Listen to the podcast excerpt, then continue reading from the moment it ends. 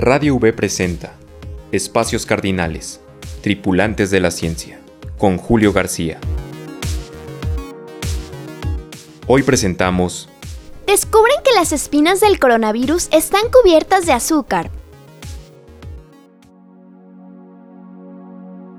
Un grupo de científicos de la Universidad de California, San Diego, publicó en septiembre del año pasado un trabajo de investigación que demostró que el azúcar, concretamente los glicanos, juega un papel fundamental para que el virus SARS-CoV-2 sea capaz de camuflarse dentro del sistema inmunitario.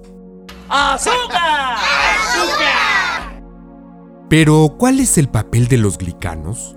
Estas moléculas de azúcar recubren a la espícula, los picos del SARS-CoV-2, y resultan muy importantes para la función de las proteínas. Estos picos engañan a las células de nuestro organismo y se introducen en ellas a través de los receptores ACE2, con el fin de depositar su material genético, propagarse y finalmente destruirlas. El ACE2 es una enzima que se encuentra en varias células y órganos del cuerpo humano. Se encarga de regular una proteína llamada angiotensina 2, que si no está bien regulada, incrementa la presión arterial y la inflamación, matando a las células. Las espículas del nuevo coronavirus se unen a este receptor como si fuera una llave que se inserta en una cerradura. Una vez que el virus ha abierto la cerradura, previene que el receptor ACE2 regule de manera normal la angiotensina 2. Gracias al envoltorio de azúcar glicanos que tienen las espículas del coronavirus, así engañan a nuestras células. ¡Lo sabía! ¡Nos engañó! Ello se debe a que el envoltorio de azúcar ayuda al coronavirus a camuflarse dentro del sistema inmunitario. Si no tuviese este envoltorio, el virus sería destruido inmediatamente por nuestros anticuerpos. A pesar de que todas las células humanas están recubiertas por azúcares, el coronavirus ha desarrollado un glaseado indistinguible del de nuestras propias células y consigue pasar desapercibido. ¡Bobo empedernito! ¡Él es el impostor! ¡Fuimos timados! ¡Timados! ¡Embaucados! ¡Fuimos embarajiñados! Eso ni siquiera existe, pero concuerdo contigo. La concentración de glicanos en las espículas ronda el 70%. El recubrimiento no está presente de manera uniforme, sino que tiene diferentes densidades en función de la zona de la espícula. Si hablamos de porcentajes, el 62% de glicanos se encuentran en la superficie y el resto en la parte inferior.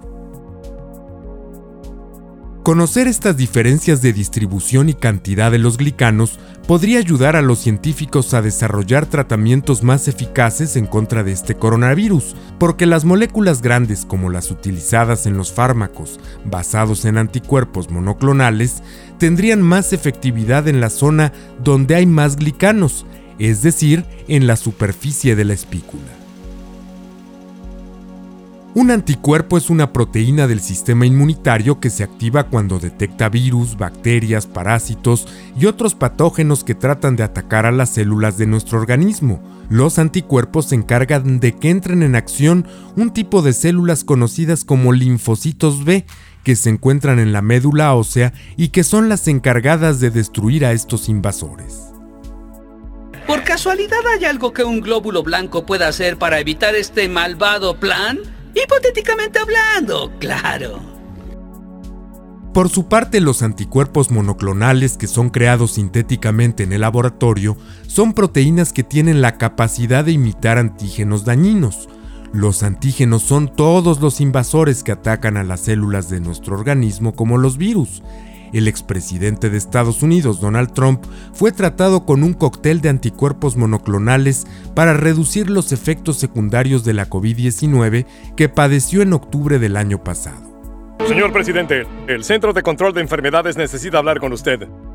Debido a que los glicanos tienden a moverse muy rápidamente, no se pueden detectar mediante un microscopio convencional, de ahí que este equipo de investigadores recurriera a supercomputadoras para que realizaran simulaciones. Este proceso de recreación del movimiento duró varios meses. Descuida, cabeza. La computadora va a pensar por nosotros.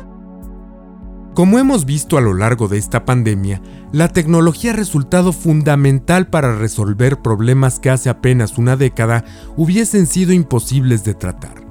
De ahí la importancia de que los países destinen más recursos a las ciencias básicas como la física, las matemáticas y la química.